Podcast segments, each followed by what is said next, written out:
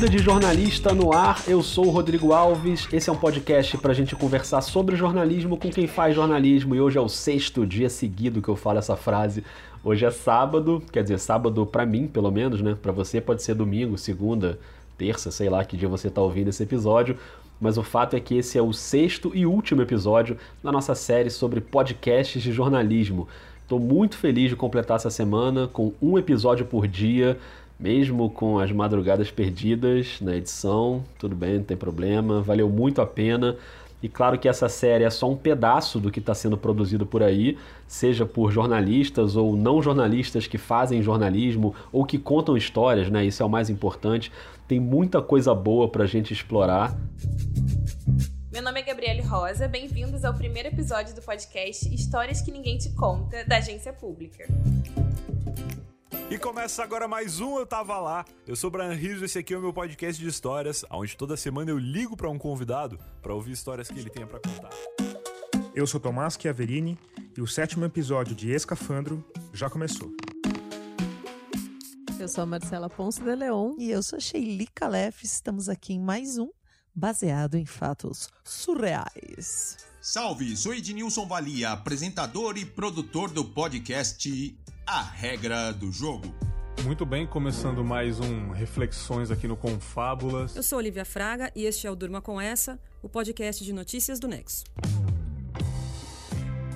Se você não conhece essa galera, procura aí que vale a pena, são trabalhos de muita qualidade, tem muita gente fazendo coisa muito boa. Para você que ficou meio perdido ao longo da série, tudo começou na segunda-feira com a Gabriela Viana falando do Vozes, Histórias e Reflexões da CBN. Aí na terça, a Magê Flores e o Rodrigo Vizeu contaram os bastidores do Café da Manhã, da Folha, em parceria com o Spotify. Na quarta, a dupla do 37 graus, Sara Zoubel e Bia Guimarães, passou por aqui. Na quinta foi dia de Mamilos, com a Juva Lauer. E sexta foi dia de Projeto Humanos, com o Ivan Mizanzuki. E hoje? A essa trilha do Foros Teresina você provavelmente já se acostumou a ouvir. E não é só isso não, porque tem essa aqui também, ó.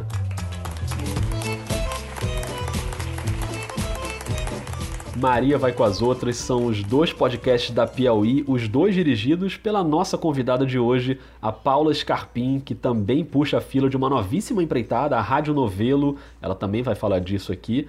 Eu tive com a Paula agora recentemente na mesa Foro do Foro, na Maratona Piauí CBN de podcast, no Instituto Moreira Salles. A gente conversou bastante sobre os bastidores do Foro de Teresina, o podcast de política, com Fernando de Barros e Silva, Malu Gaspar, José Roberto de Toledo.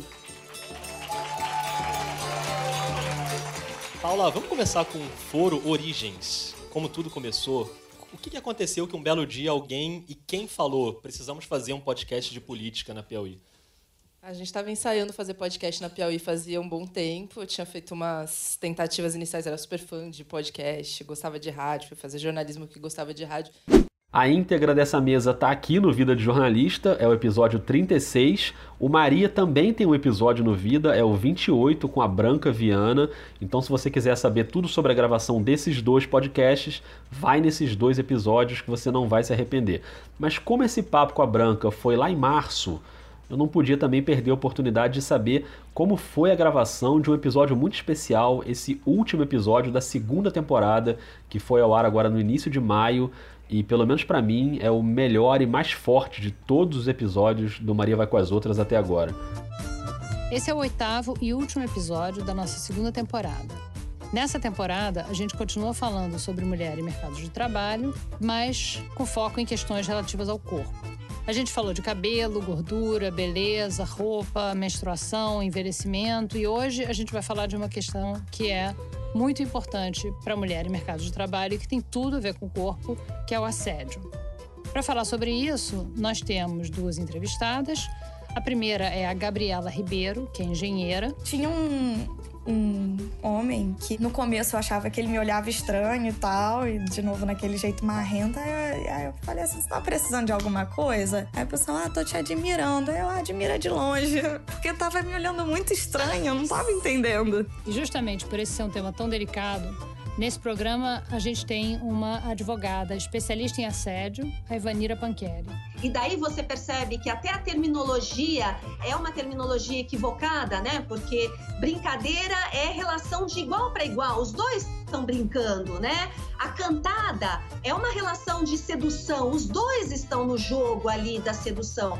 No assédio sexual, você não tem isso. Você tem uma relação assimétrica, um dominante, o assediador, e o assediado, a vítima.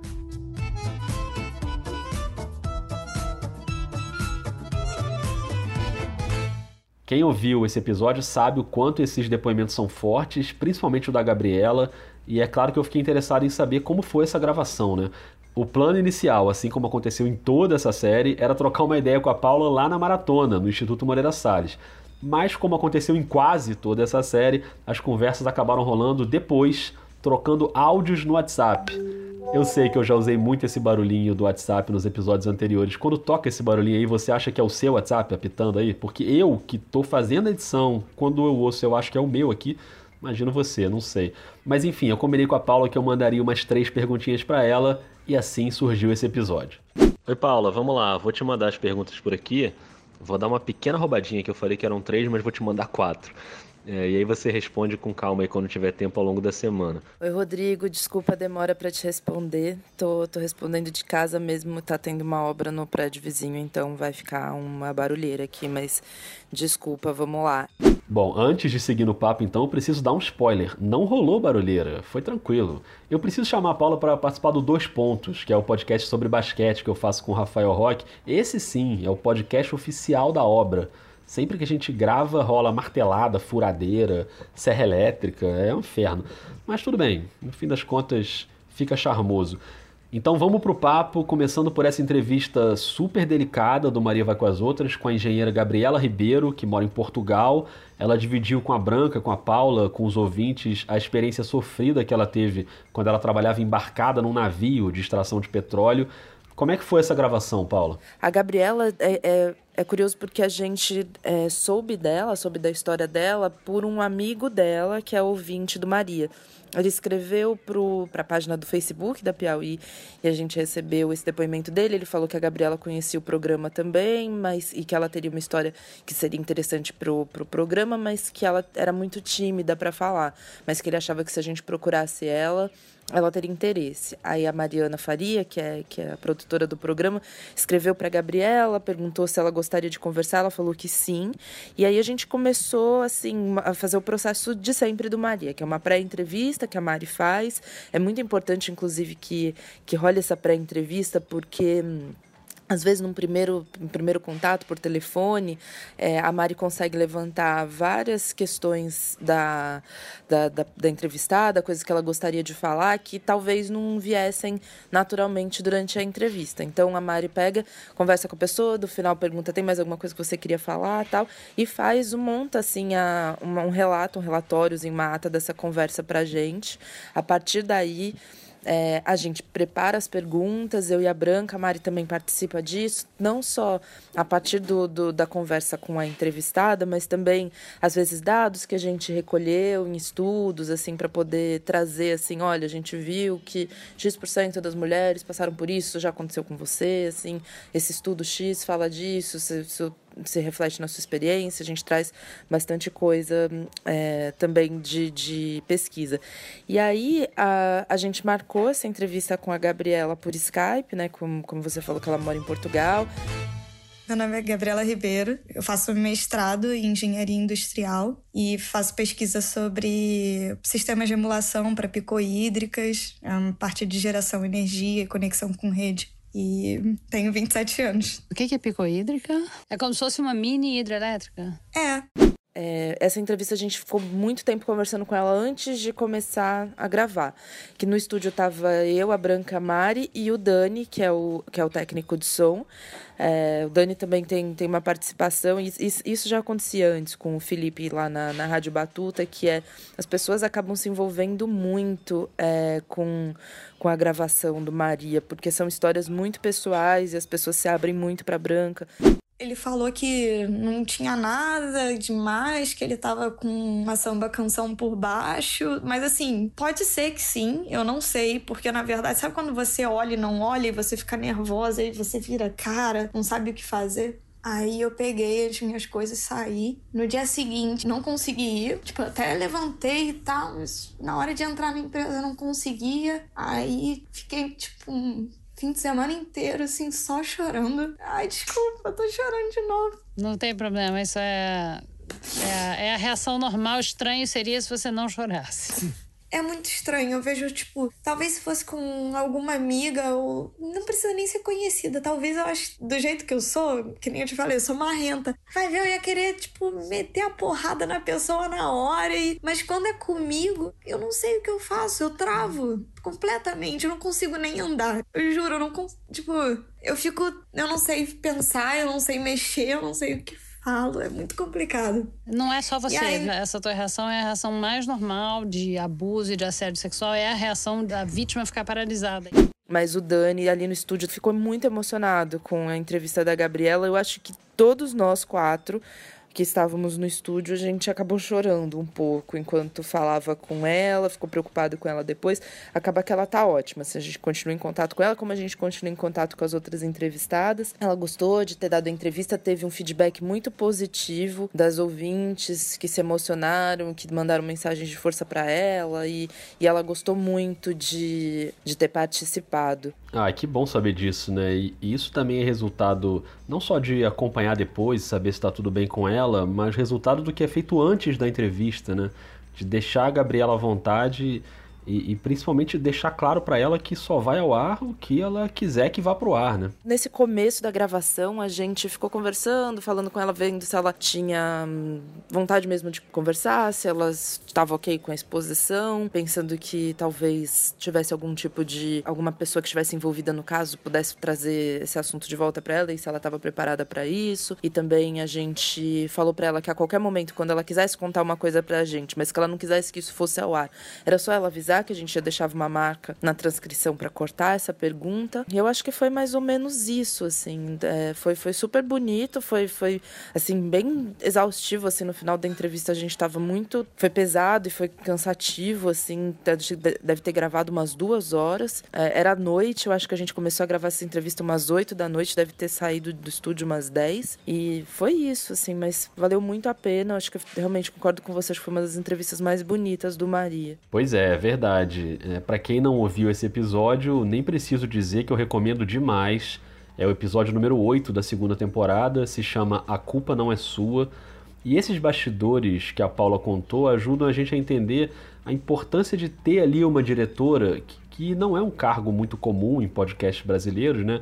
Geralmente quem dirige é quem está botando a voz mas no caso do Maria Vai com as Outras e do Foro de Teresina também, no Foro são três pessoas ali debatendo e tem uma estrutura em blocos. Eu imagino que tenha uma relevância bem grande o fato de ter alguém ali na hora que não está participando com a voz, mas está pensando o programa como um todo, né? Eu acho que principalmente é uma coisa de pensar na edição enquanto está fazendo, no caso do foro, né? Então eu fico muito de olho se é, a gente combinou de fazer um bloco, ele, a gente falou do assunto que a gente tinha se programado para falar mesmo, ou acabou que a gente entrou num tema e acabou é, tergiversando e aí fugiu um pouco. No segundo bloco a gente fala da situação do senador Flávio Bolsonaro o sigilo dele, de Fabrício Queiroz, de mais de dezenas de pessoas foi quebrado, sigilo bancário e fiscal. A gente discute um pouco o que pode acontecer com isso daí.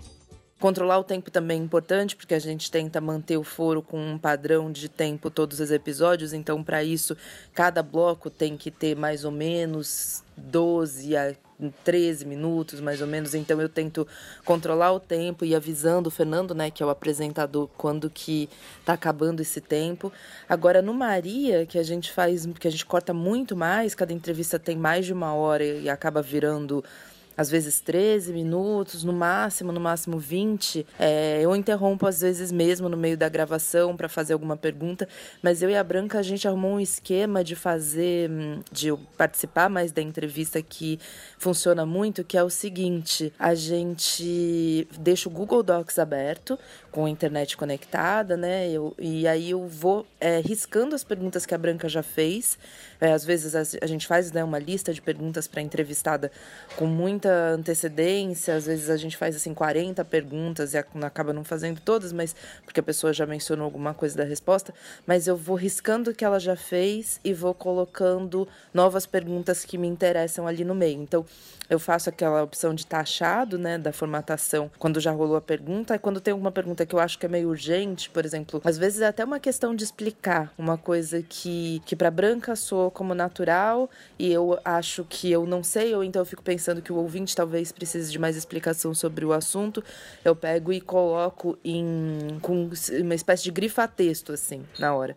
E também vou pensando na edição, pensando isso daqui vai funcionar melhor, assim. Eu acho que como eu acompanho tanto a pré-produção, quanto a gravação no estúdio, quanto depois a, edição final é minha, eu já participo da, das gravações com essa cabeça, assim, pensando no resultado final. Acho que isso é, é a parte mais importante. Bom, outra coisa muito importante é estudar e ouvir muito podcast, né, para entender o que está sendo feito.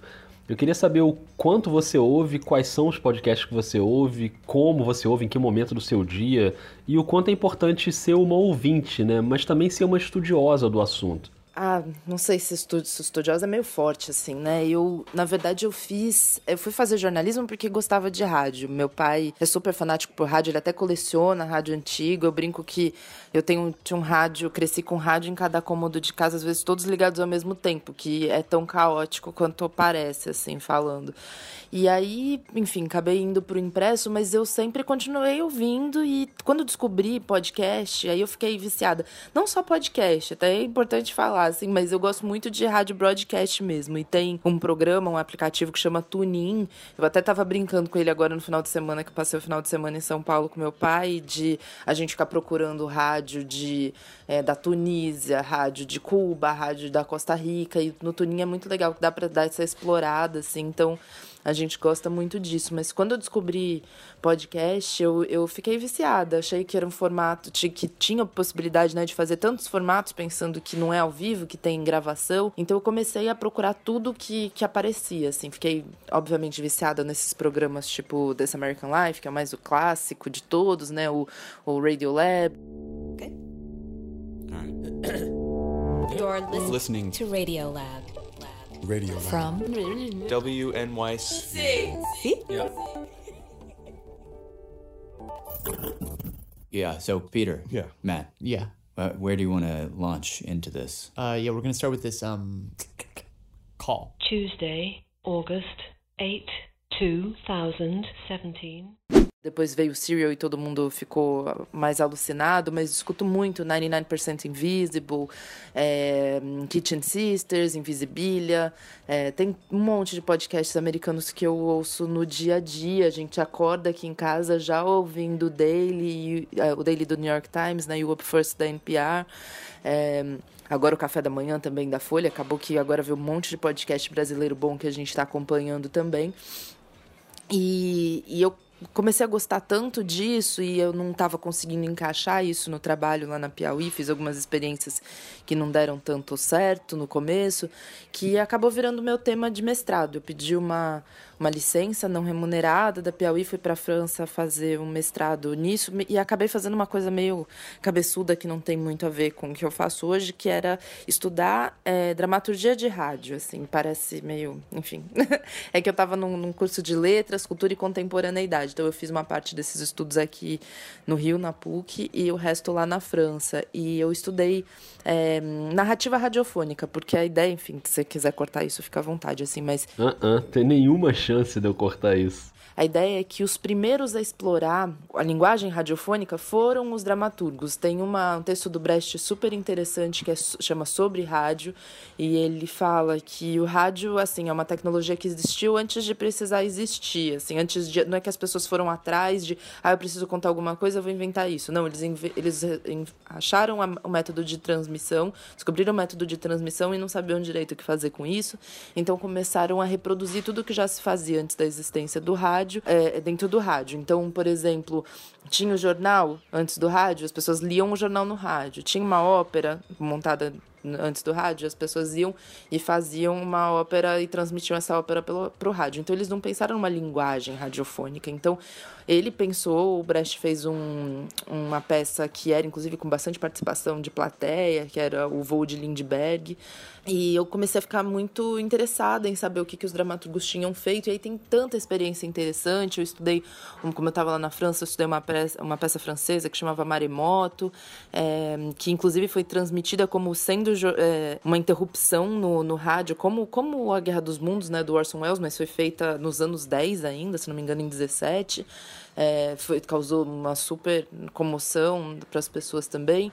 E acabei focando mais um, numa, numa obra de, de rádio mais contemporânea, que foi do Robert Wilson, que é um, um dramaturgo que monta bastante, até montou aqui no Brasil, A Velha, assim, vários, vários espetáculos, mas que ele era a primeira experiência radiofônica dele. E aí ele fez essa experiência com com outras vezes, assim, mas com parceria com uma rádio alemã, que eles têm outro estilo de rádio que me interessa muito, que chama Hörspiele, e que é muito interessante como eles usam ruído e usam sons em várias línguas diferentes e ambientações sonoras, e acabei me enveredando um pouco por isso. E aí, eu acho que pensando tanto nisso, cada vez que eu, que eu penso em fazer um programa, assim, que eu, eu tenho muita referência de ideia, que isso que, que me interessa. Assim, tipo, não vamos parar no que já foi feito, trazer alguma coisa de nova para compor no, o nosso programa. E aí, quando, enfim, finalmente deu certo da gente fazer os programas na Piauí, aí virou uma parte do meu trabalho, né? Eu tenho que ouvir muito podcast, porque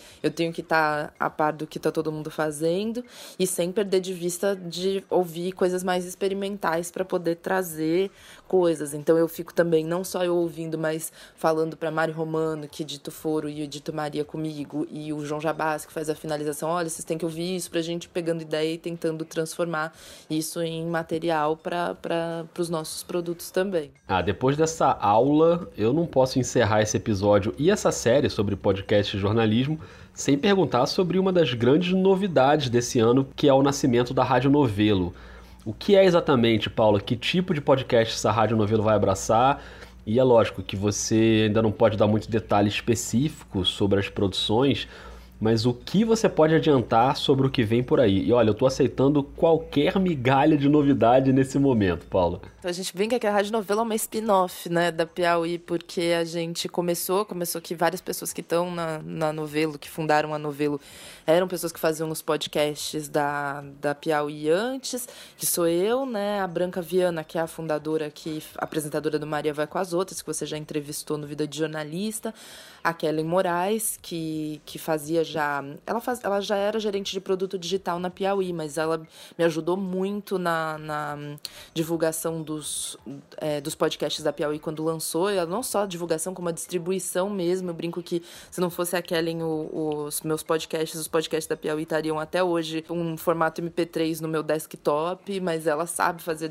Eu entrego o MP3 para ela, ela sabe o que fazer e ela seria indispensável para fazer a novelo. E aí veio o Guilherme Alpendre, que era meu amigo de, de faculdade lá em São Paulo, na USP, que sempre se interessou por rádio, uma pessoa com quem eu sempre troquei sobre podcast também, e que é uma pessoa que funciona muito bem na parte administrativa. Ele, inclusive, estava como CEO do, do Poder 360 lá em Brasília e veio para cá para novelo com a gente. E a Flora, que é minha esposa e que é diretora de pesquisa na novelo, e ela hum, tá, tá fazendo principalmente esse produto agora que a gente, esse, esse programa que a gente está começando a poder falar sobre, que é o Ângela, né? O, o Anselmo deu o furo na coluna dele no Globo, que é um projeto sobre a Ângela Diniz, que é, o, é a vítima do crime Doc Street. É um, é um programa que a gente quer fazer porque é, é uma série, né? A gente vai ser um, um, um programa em oito episódios. É uma história que faz muito sentido dentro de uma reviravolta do feminismo brasileiro, né? Para começar, o crime é famoso por ser o nome do Doca, que é o nome do assassino, não o nome da Ângela, que era tão ou mais conhecida que ele na época, nos anos 70. Né? O crime aconteceu no Réveillon de 76. E ele deu quatro tiros nela, é, ela morreu e ele e o Doca foi a julgamento, foi um primeiro julgamento em que ele recebeu uma pena muito pequena, e aí a promotoria entrou com recurso, e entre o primeiro e o segundo julgamento teve uma mobilização muito forte das feministas, inclusive puxada pelas feministas de Belo Horizonte, Angela era mineira, com um slogan que ficou famoso entre elas, que era o Quem Ama Não Mata.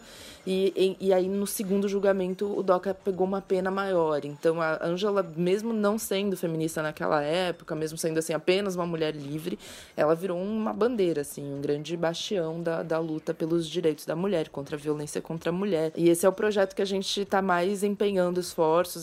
Vai ser, deve ser lançado no segundo semestre, mais para o fim do ano. A gente está fazendo. E, e, a ideia da novelo é que a gente continue fazendo os podcasts da Piauí. Piauí, nosso uh, principal cliente agora, assim, e faça outros pro programas para outras, é, outros meios de comunicação, para marcas que tiverem interesse. A gente aprendeu muito com o processo de fazer podcast nesse último ano, né, em 2018, fazendo os podcasts na Piauí, não só o Fório Maria, mas o Tudo que Você Não Quer Não Precisa Saber sobre a Copa, que inclusive a Flora estava na mesa. E agora a gente quer conseguir aplicar esse modelo, aplicar as coisas que a gente aprendeu para outras pessoas que estão fazendo podcast e, e, e, a gente tem assim criou uma rede de muita gente técnica assim, de gente que já trabalhava ou com rádio, ou com cinema, ou com TV e que tem experiência técnica e que a gente pode ajudar a colocar, formar um time que trabalhe em favor de fazer podcasts cada vez com melhor captação, com melhor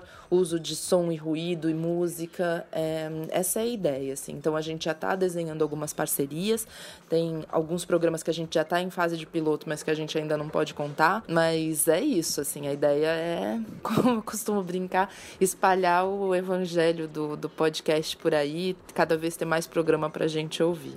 Ah, perfeito. Aí casou direitinho com o que eu sempre peço aqui, sempre peço no Twitter, que é para todo mundo que ouve espalhar a palavra, né? Acho que isso resume bem o que é a comunidade de podcast no Brasil parece não haver nenhuma dúvida de que a gente tem um latifúndio para ocupar e que bom que tem tanta gente boa querendo fazer isso e já fazendo isso, na verdade, né? Eu só posso agradecer a Paula Scarpim e acho que esse episódio foi bem esclarecedor de como são os bastidores de um podcast de jornalismo.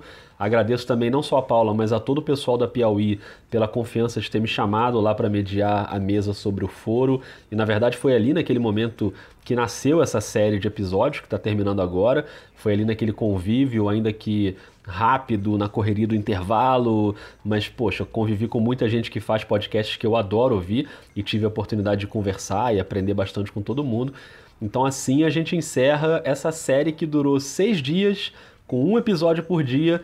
E claro, quero agradecer também a você que chegou até aqui, que ouviu todos os episódios, ou que ouviu alguns, ou que ouviu só esse, mas enfim, espero que de alguma forma tenha te ajudado a conhecer melhor esse universo que a gente adora e que a gente torce para crescer bastante. Só não esquece o ensinamento da Paula, espalhe o evangelho dos podcasts, espalhe a palavra, compartilhe os episódios com seus amigos, deixa o coraçãozinho, deixa a estrelinha no aplicativo, deixa um comentário, manda aí uma palavra de carinho ou manda uma cornetada também que a gente aceita, não tem problema.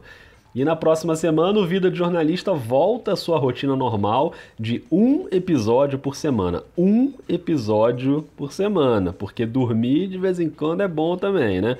Para você ter uma ideia, no momento que eu estou falando essa frase agora, e olhando aqui no, no reloginho do computador, são 5h23 da manhã de sexta para sábado.